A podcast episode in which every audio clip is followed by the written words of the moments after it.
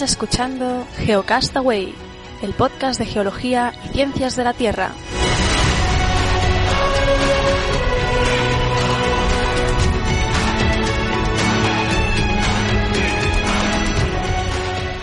Saludos geonáufragos del mundo, bienvenidos al Geocast semanal. Hoy es 4 de marzo del 2015.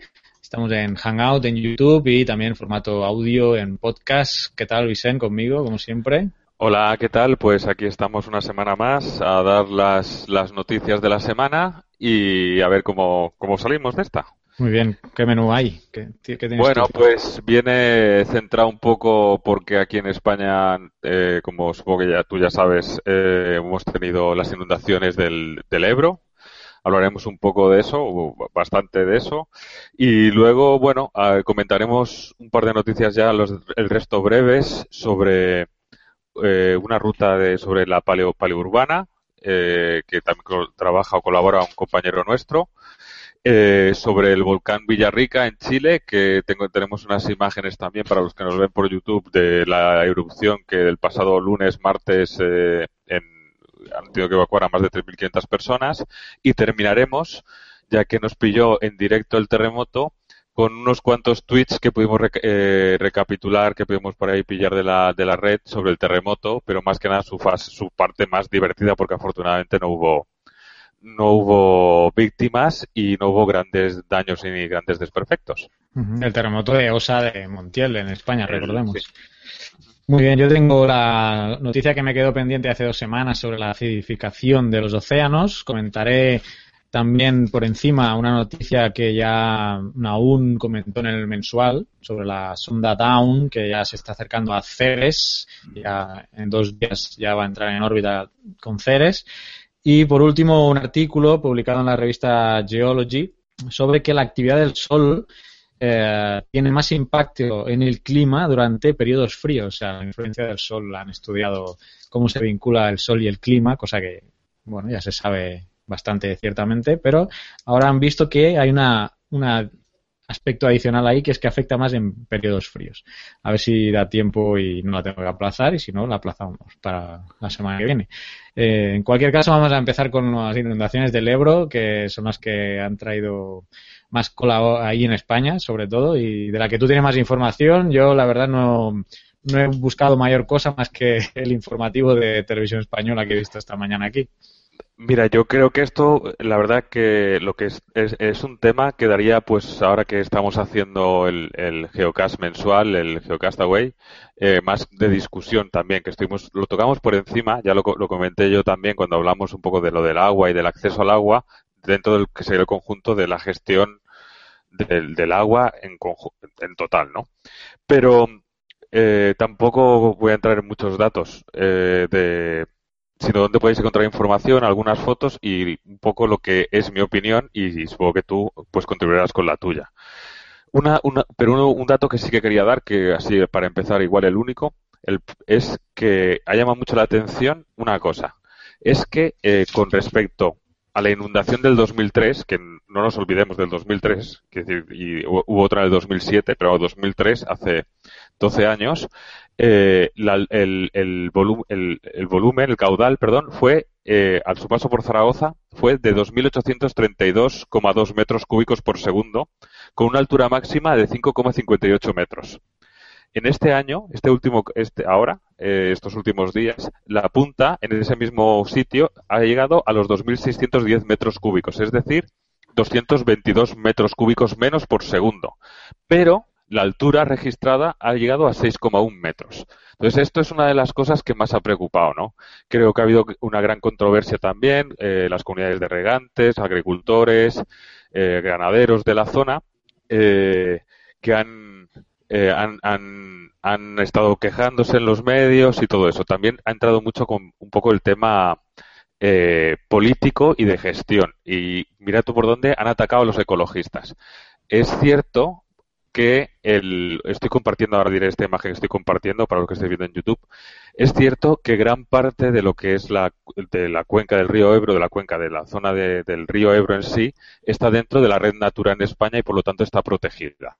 Y según, no me lo sé yo muy bien a detalle, pero para hacer cualquier obra que, tenga que ver con dentro de una zona protegida, pues hay que cumplir un montón de, de, requisitos, perdón, hay que tener unos estudios de impacto ambiental. Entonces, claro, habla, por un lado hablan de que el, río está sucio y de que hay que dragar. Partimos de que ya no son las, lo, mismo una cosa y otra, ¿eh? limpiar y dragar. Yo creo que en las alturas en las que estamos, creo que se pueden hacer muchas cosas y que lo que hay que hacer es una gestión integral del problema. Quiere decir que habrá que limpiar y si en algún sitio hay que dragar por cualquier cosa, pues habrá que dragar. Pero no nos olvidemos que el dragar un río como el Ebro, que ha arrastrado gran cantidad de sedimentos, seguramente se vuelva a llenar en muy poco tiempo. Eh, mira, más para que podáis eh, buscar información, hay información en directo, hay unos partes, ahora los enseñaré también, pero aquí estoy enseñando, por lo que estáis viendo en YouTube, la cuenca del río Ebro, de acuerdo con las principales ciudades, con las estaciones de aforo y con diferentes puntos. Por ejemplo, voy a ponerme aquí, está, este es el de Jalón en Calatayud, están con una clave de colores, verde, amarillo, rojo y gris o blanco que estaría estropeado. El verde es en un estado normal en, de los 20-25 puntos que hay, 22 están en verde ahora mismo, en este preciso momento. En el de Logroño, el que está más cerca de Logroño, está en, en prealerta y están en alerta, en con condiciones así, el de Tudela, que presenta que presenta 6,12 metros y 1400, eh, de altura y, y 1.415 metros cúbicos por segundo, el de Zaragoza, que ahora está en 4,67 metros de altura y 1.709 metros cúbicos por segundo, y el de Ebro Asco, que está con 5,11 metros de altura y 1.743 metros por segundo. El de Tortosa también está en ámbar, que está con 4,88 y 1.536 metros cúbicos por segundo. Estamos viendo que ha pasado ya a Aragón y se está desplazando a Tarragona, a la zona, digamos, del pico de máximo caudal. Eh, pero bueno, para todos aquellos que lo queráis eh, consultar, aparte de esta página de la CHE, la Confederación Hidrográfica del Ebro, eh, también hemos descargado, vaya por Dios, a ver si me deja, algunos informes de, de, la CHE. Si quieres, mientras lo buscas, voy comentando. sí, por ejemplo, está aquí. Sí, no sé si se ven aquí se ven, se ven ahora todos los pantanos, por ejemplo, es una información que publica la Che eh, periódicamente.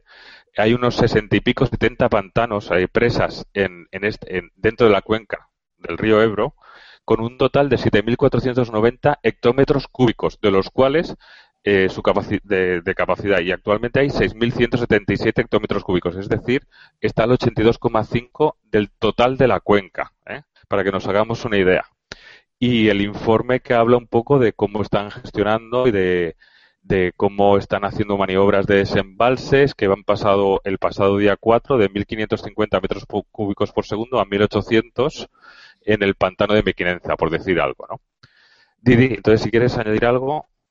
Sí, no, yo desde la distancia aquí en El Salvador y por lo poco que he podido seguir el tema, que ha sido las noticias y las imágenes y algún artículo de, concretamente de una ONG, creo, o de un grupo ecologista que se llama SEO BirdLife y que tocaba algunos puntos interesantes, ¿no? Para empezar, el tema del ordenamiento eh, territorial, ya que se han inundado pues, eh, pueblos y zonas habitadas eh, estando dentro de, la, de, las llanuras de inundación, ¿no? Por un lado. El otro también, el tema de las motas. la tendencia ha sido a sobreproteger la, el, cauce principal sin tener en cuenta las llanuras de inundación y que ha provocado eso, eh, pues provoca, si tú reduces el espacio, aumenta la velocidad del agua y la fuerza de erosión. Tan solo hace falta en un punto pequeño o concreto en que una mota se rompa, que ya tienes eh, la, gran inundación ahí. Eh, hablando de memoria, existe la ley de, la, ley de aguas vigente habla de, del dominio público de un río y, lo vincula a, una, a la zona de inundación asociada con un periodo de retorno concreto, no recuerdo, no sé si son 25 o cuántos años son, pero obviamente han sido, y Vicente nos está compartiendo ahora la, imagen. Sí, sí, sí, sigue, sigue, sigue hablando tú. Sí, sí, no, voy a eh, se está viendo tu imagen, aunque hable yo. Eh, pues eso, eh, las zonas que se han inundado, eh, seguro, estoy convencido que entran dentro de, este dominio del río. Entonces son, bueno, cuestiones que ahora es muy fácil, a todo lo pasado, pues a mencionarlas, obviamente, pero que sí, pues eh, cabe pensar en ellas. También he leído que ahora que llegaba la inundación hoy, estaba a punto ya de llegar el pico a Cataluña y se esperaba que los embalses controlaran esa inundación. Si lo va a hacer en Cataluña, que no lo sé, ¿qué ha estado pasando eh, durante el transcurso del río? Porque tú mencionabas antes el número de embalses que había, que eran, ¿cuántos? ¿60? 65, los he contado antes de empezar el programa, ahora no me acuerdo, 60 y pico, en la cuenca, ¿eh? En toda la cuenca, en toda la cuenca del, del río Ebro, que eso, eh, quiere decir que hay unos, los del Ebro son tres o cuatro importantes, ¿no? Que creo que son Yesa, Mequinenza y alguno más. Y bueno, yo quería precisamente hablar de esas dos cosas. Lo primero, para aquellos que estáis viéndolo en YouTube, eh, tenéis aquí una imagen que se ven perfectamente los meandros definidos y para aquellos que nos estáis escuchando en el podcast, lo que ha pasado es que de curva de meandro a curva de meandro, el río ha tirado por medio es, lo, es, es, una zona de campos de cultivo, es decir, que no, no hay otro problema, eh, más que los cultivos, obviamente, que, ya es bastante, pero, pero es que es lógico y parece que nos olvidamos de que los ríos se tienden, eh, tienen la, y la cultura popular de siempre, eh, es de, de las generales de inundación que son vegas fértiles y se han utilizado siempre.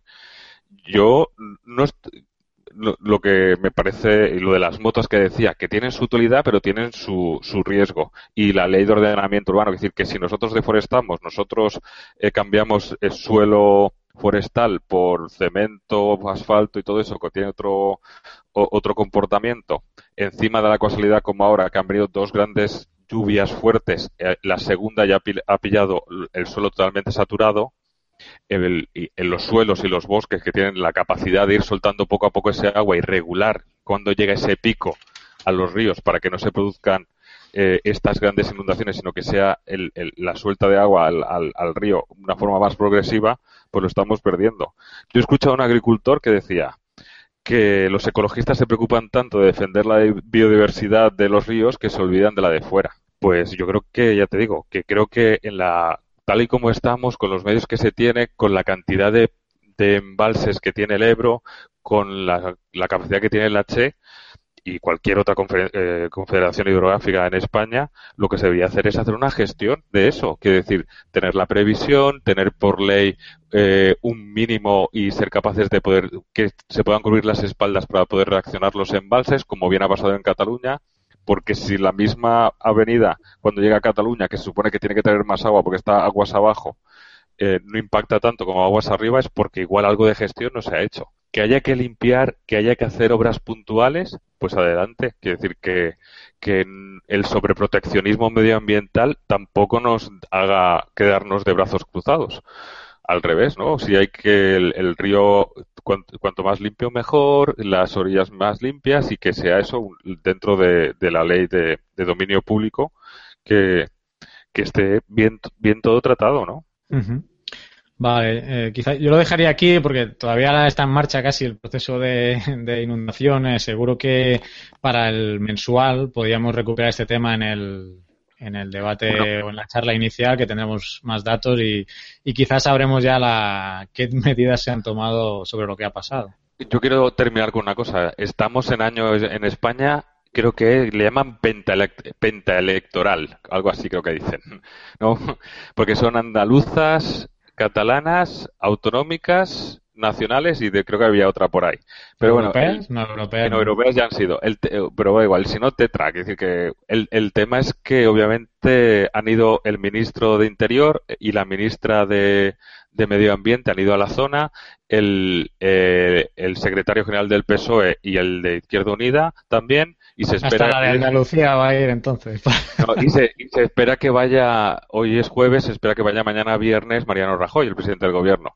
Y claro, la, la, presidenta de Aragón creo que ya ha hecho una creo que ya ha aprobado o, la de medio ambiente, no sé quién había escuchado hoy de pasada 60 millones sin, ahora ya a día de hoy antes de tener la valoración de ya un primer paquete de 60 millones de euros, con lo cual yo creo que ya para el mensual pues también tendremos las primeras valoraciones de, pérdidas, del impacto económico para la zona y de las medidas que se van a hacer, a ver si, han acordado alguna cosa, porque seguramente aprobarán alguna cosa. Y que se ha vuelto político el asunto. Se ha vuelto muy político, sí. Vale, eh, venga, voy a seguir yo. Yo creo que quizás va a ser la última, la única que voy a poder dar, pero bueno, vamos a marcha. La sonda eh, Down, la sonda Down, eh, que se está aproximando a, Ceres.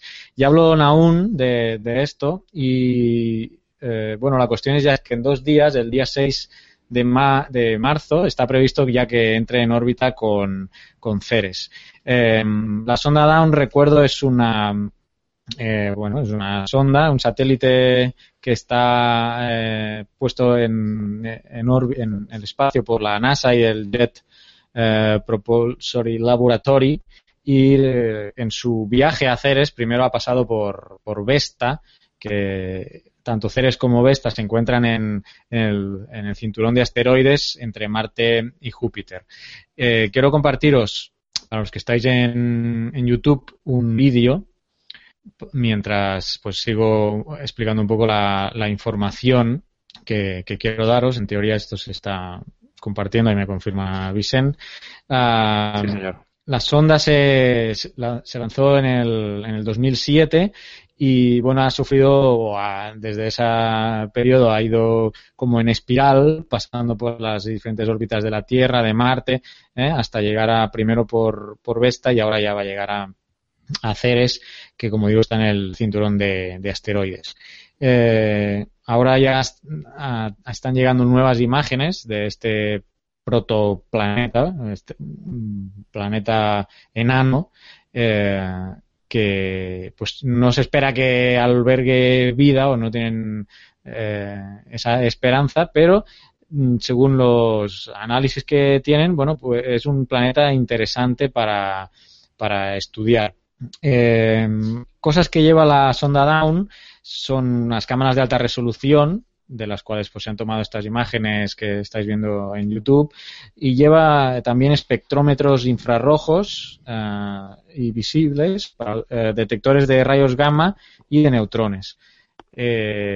la sonda, como digo, pues va, a quedarse en órbita en, en Ceres, no va a descender ningún módulo, así como fue con, la Rosetta, quizá no, no, es tan espectacular esta sonda Down, pero nos va a dar datos de, eh, de, del tamaño, de la composición y de otros datos que se puedan tomar desde, desde el satélite sin entrar en contacto con el, con el planeta. Y esto es importante, pues como decía, porque son tanto Vesta, que ya, que ya lo inspeccionó, como eh, como Ceres, pues son planetas que se han mantenido prácticamente intactos eh, desde que desde su origen, ¿no?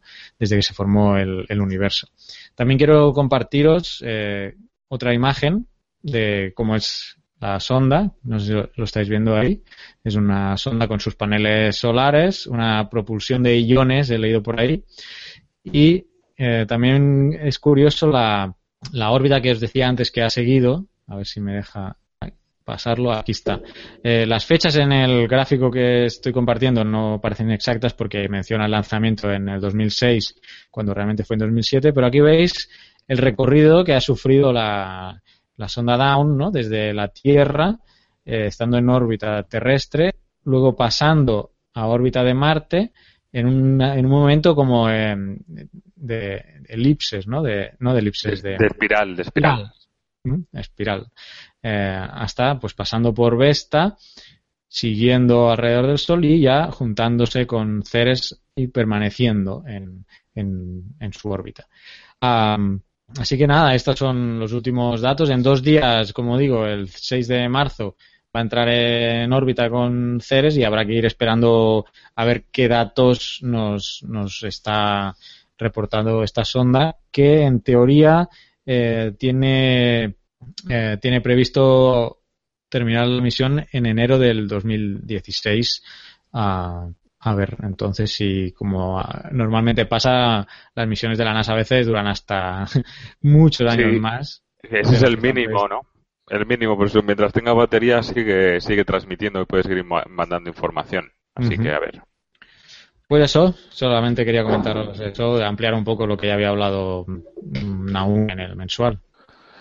Mira, por, por cierto, ahora que citas a Naún, eh, me gustó mucho que, con todo el terremoto, que hablaremos luego al final, pero su vídeo entre magnitud e intensidad y con todo en dos minutos y medio está muy bien explicado para todos aquellos que tengáis una, alguna duda. Buscáis en el Twitter de Naún, eh, lo podéis encontrar. Y vengo a hablar también de, de un, otro compañero nuestro que, que colabora, que, es Pedro Castiñeiras, que buscando otras cosas por ahí en un periódico de tirada nacional de Internet, me salió él y dije, mira, pues no es una noticia actual, pero la voy a comentar. Es del Paleourbana, que es la ruta, ruta de fósiles. Resulta que, que se han, de, han buscado y, como sabéis, en muchas de, las, de los edificios de nuestra ciudad, sobre todo en los más antiguos, que están hechos pues con las piedras de, de, de, la, de cada una de las zonas o de traídas de otras partes de España o por ahí, pues podemos encontrar eh, fósiles. Y entonces ha habido, a través de los de Paleourbana, han, se han dedicado a hacer la, hacer guías y hacer rutas por las principales ciudades por ahora os podéis descargar las guías, si no me equivoco, de Bilbao, de San Sebastián, de Madrid, de Oviedo, de Pamplona y de Vitoria, ¿de acuerdo? Y, pero aparte de las guías que te marcan un recorrido y te van explicando algunas cosas, ya te digo, Pedro sale en alguna de las fotos aquí en, una visita en Madrid que tuvo pues cierta repercusión también, salió creo en un programa de la 2, si no me equivoco. Y, y aparte de ahí está la, web de, de Paliurbana que está, eh, por ejemplo, yo he buscado, yo ahora estoy viviendo en Sevilla, voy a compartiros la de Sevilla, los que tengo aquí más cerca de casa, que tienen que ver, pues fijaros, con la Torre del Oro, eh, es una pista del como de Google Maps, pero, pero ahí de la Torre del Oro que te decir fósiles, gasterópodos y bivalvos. En el archivo de Indias, fósiles desconocidos. Por ejemplo, aquí en la Plaza de España, eh, fósiles amonideos y belemnites, ¿no? Entonces, pues te va así indicando y podéis buscar en ciudades cercanas a, a, vos, a, vosotros, pues también ya hacer una ruta. Yo me acuerdo que esto ya lo hice yo en la, en la carrera, ¿eh? Y nada, y decirte ya que hemos sacado la Plaza de España, tú sabes en qué película, ha salido en varias, pero ¿sabes en qué película eh, salía, la, eh, salía la Plaza de España? ¿De Sevilla? de Sevilla. Eh, ¿En una de Misión Imposible puede ser? No, no, no. En, en una de Star Wars. Star salía. Wars. Sí, sí, salía en el, en, la, en el ataque de los clones, en la segunda de, de, la, de, la, de la segunda trilogía, vamos. Así que nada, para que para aquellos que estén interesados podéis ir a ver los fósiles que, que por los que pasearon, ¿cómo se llamaban? Anakin Skywalker y la princesa Amidala, ¿no? Pues eso, ahí lo tenéis. Para más friki, imposible ya. Bueno, sí puede ser, porque Juego de Tronos no está rodando ahí en Sevilla. ¿eh? Sí, eh, pero lo rodaron en el Alcázar, que yo sepa. Bueno, bueno, pero ahí está. Pero bueno, esta es de Star Wars. Ya cuando ya buscaremos los fósiles de Juego de Tronos cuando salga la serie. No te preocupes, todo, todo, danos tiempo. Bueno, ya la geología de Juego de Tronos eh, ya, ya está hecha, ¿eh? En, en, no sé qué mensual de Geocastaway sí, sí, hablamos sí, lo, de, lo, lo hablamos. Venga, quedan siete minutos. Voy a recuperar la de la acidificación de los océanos, que hace dos semanas. Me va a quedar pendiente probablemente la, la que os comentaba de la actividad del Sol. Eh, pero bueno, vamos con ella, a ver si no. Primero os voy a compartir la imagen de, del, del planeta Tierra con, el, con, la, con lo que representa la alcalinidad total eh, según este estudio. Pero vamos por partes, como diría Jack el Destripador. Eh, este estudio lo, lo conforman eh, investigadores de la Universidad de Exeter, el Laboratorio Marino de Plymouth, el Instituto Francés para el Estudio del Mar, la ESA, la Agencia Espacial Europea, y otros eh, equipos de colaboradores eh, internacionales. Y bueno, hasta ahora los datos sobre la acidez del mar pues, se, podían tomar sobre todo eh, desde buques de investigación y experimentos de laboratorio, o sea, tenían que ser in situ. Estos eh, eh, investigadores han usado métodos eh, para monitorear esta acidez de los océanos desde el espacio, desde el espacio. ¿Con, ¿Con qué lo han hecho básicamente? Con un satélite que se llama SMOS, que quiere decir Soil Moisture and Ocean Salinity, o sea, la humedad del suelo y la salinidad del océano, que es de la, de la ESA. El estudio ha sido publicado en el Environmental Science and Technology y, eh, bueno, supone un, un salto en, en, la cuantificación y la cualificación, si es que se dice así, en la calidad de, de los datos, ya que hasta ahora han eh, datos in situ de buques de investigación y también se usaban eh, datos de un satélite que se llamaba, o de una red de satélites que se llamaba Argo. Argos. Entonces, eh, lo que estoy compartiendo ahora son los cuatro parámetros principales, porque la, la salinidad del, eh, del, mar la calculan a partir de, eh, de otros factores como pH, la alcalinidad total, el, el, CO2 y son dependientes eh, mediante unos algoritmos eh, estos, estas variables o estos valores se, se usan para calcular finalmente esa salinidad. hasta ahora la, los datos más fiables eh, eran de ciertas partes del planeta. La, el, el, Pacífico, la zona del Pacífico Norte, es la que se tenían más variables de estas cuatro que os he mencionado y casi todo el hemisferio sur prácticamente eh, no había, solo había un, parámetro o incluso en la costa este de Asia eh, ningún parámetro. Entonces esta, este uh, nuevo método viene a, ampliar las zonas de estudio para y mejorar los datos que se tenían con, con Argos. Mm, el estudio no tiene más que, bueno, eso, también vincular, la, eh, obviamente ver que todo este tema proviene de que el aumento del, del CO2 que se está eh, emitiendo es el causante ¿no? de la eh, de, este aumento eh, o cambio en la acidificación de los océanos porque la emisión de CO2 que estamos emitiendo tanto seres humanos como eh, volcanes y toda la actividad que se produce en el planeta Tierra, se presume que un cuarto de este CO2 es el que va a parar a los océanos cambiando su, su química eh, cambiando la química del, del, carbono básicamente de estos océanos. Y esto hace pues descender precisamente el pH de, de los océanos. He aquí el interés de mejorar la, el, cálculo, la, la, interpretación de la acidez de los, de los océanos por su vinculación con el CO2 y todo el tema del cambio climático. Así esperemos que, bueno, este satélite SMOS que están usando ahora, eh, pues venga a ayudar y mejorar eh, la información sobre la acidificación de los océanos. Y ya está. Pues nada, voy a ir yo terminando con dos cosas breves. Eh, la primera es eh, unas imágenes que creo vale la pena ver del, del volcán Villarrica al sur de Chile que creo que el, el martes, entre la, el martes de noche de allí, de, del, del, martes al miércoles, si no me equivoco, eh, entró en erupción y, y hay más de 3.000 evacuados, entre 3.000 y 4.000 evacuados. Unas, unas fotos que me parecen espectaculares, como podéis ver los que estáis viéndolo a, en, en, a través de YouTube, con una columna ahí. Eh, me he enterado de que creo que es uno de los volcanes más activos de Chile, que supongo que querrá decir ya bastante, es bastante, ya de por sí que, que espectacular.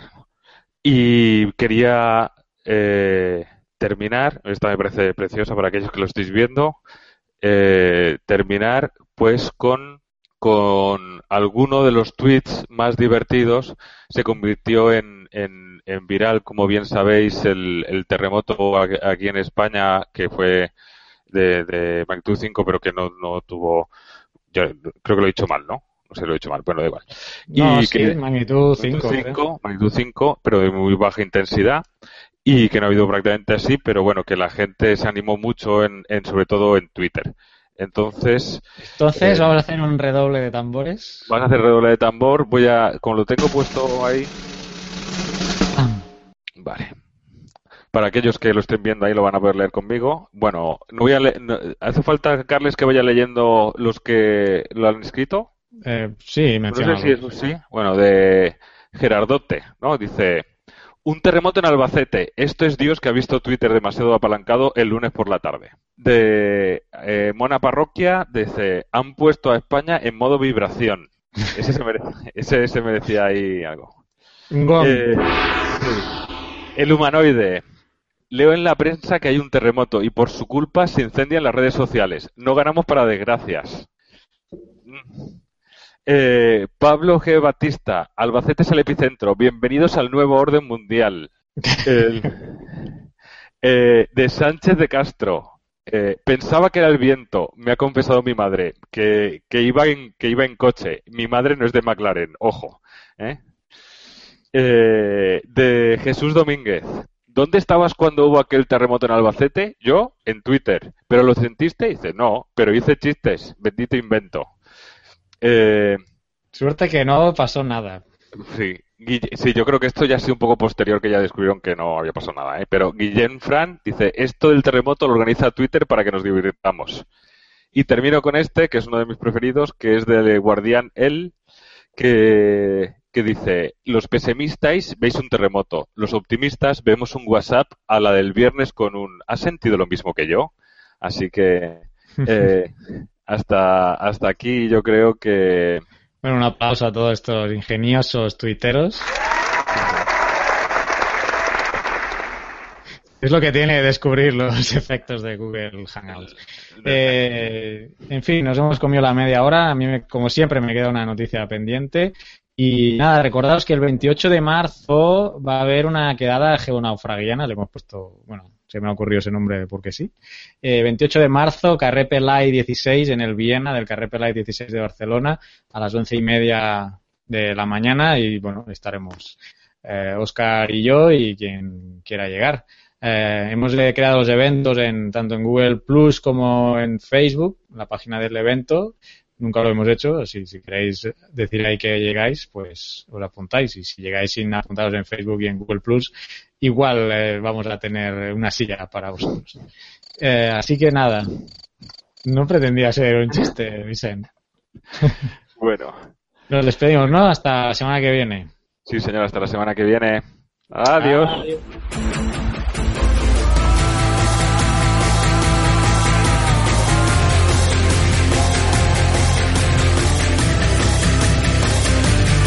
Envíanos tus comentarios, preguntas o sugerencias a geocastaway.gmail.com. Puedes escribirnos en nuestra web geocastaway.com. Búscanos en Facebook y en Twitter. Y escúchanos también a través de iTunes, Evox o Miro.